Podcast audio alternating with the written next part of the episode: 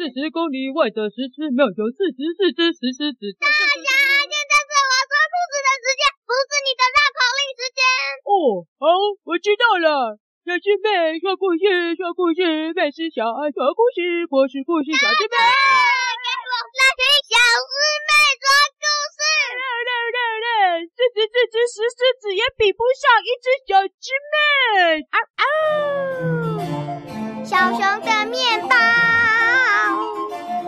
从前从前有一座很美妙的森林，而且每年森林呢都会举办一个甜点大赛，就是每个人呢都可以做自己拿手的甜点或新制作的甜点去比赛，所以大家都有机会参加。今年比赛，小熊可是卯足了劲。他今年一定要拿第一名！甜点大赛得第一名的可以拿到神奇材料，就可以做更好吃的点心。小熊是开面包店的，他决定这次面包店一定要赢，而且他的目标是赢过小马饼干店。小马饼干店每年都拿第一名，他每年都输，所以就非常努力的练习。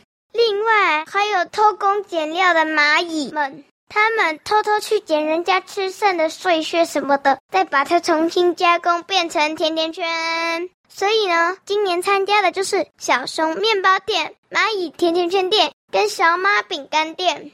而小熊这次又非常难赢，因为蚂蚁们偷工减料，学了小熊的新面包造型。而且他出一种新款的，就会被蚂蚁士兵们发现，回去通报。蚂蚁士兵们又会做一个很类似的甜甜圈。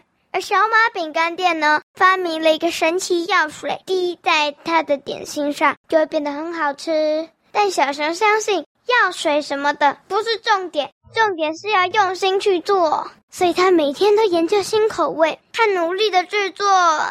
终于，比赛这天来到了。评审说，今年参加的是小熊面包店，参加比赛的项目是美丽的小花面包，是用了草莓果酱跟蓝莓果酱当装饰，又用了黑糖面包制作，而底下的绿色梗呢，是用原味面包挤上绿色糖霜。那可是小熊小心没被蚂蚁发现的新做法呢。而蚂蚁甜甜圈店呢，做的是碎碎碎碎碎幸运草甜甜圈，就是用一大堆碎块，猛一看是碎块，但仔细看就会变成幸运草。小马饼干店则是做了原味普片饼干，他说吃腻了那么多新口味，该吃原本的原味手工饼干。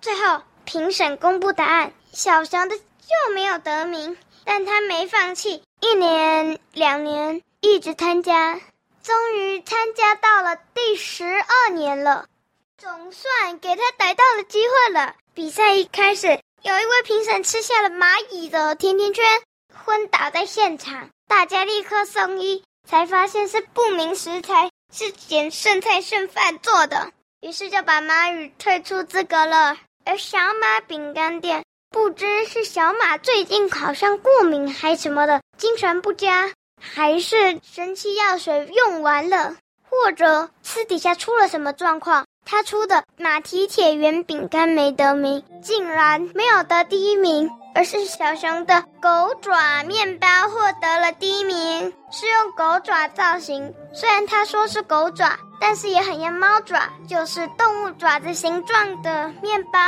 香甜可口又好吃。终于在他不断的失败跟重新努力后，终于获得了第一名。小熊面包店才因此有名了起来，让小熊的生意变得更好。结束。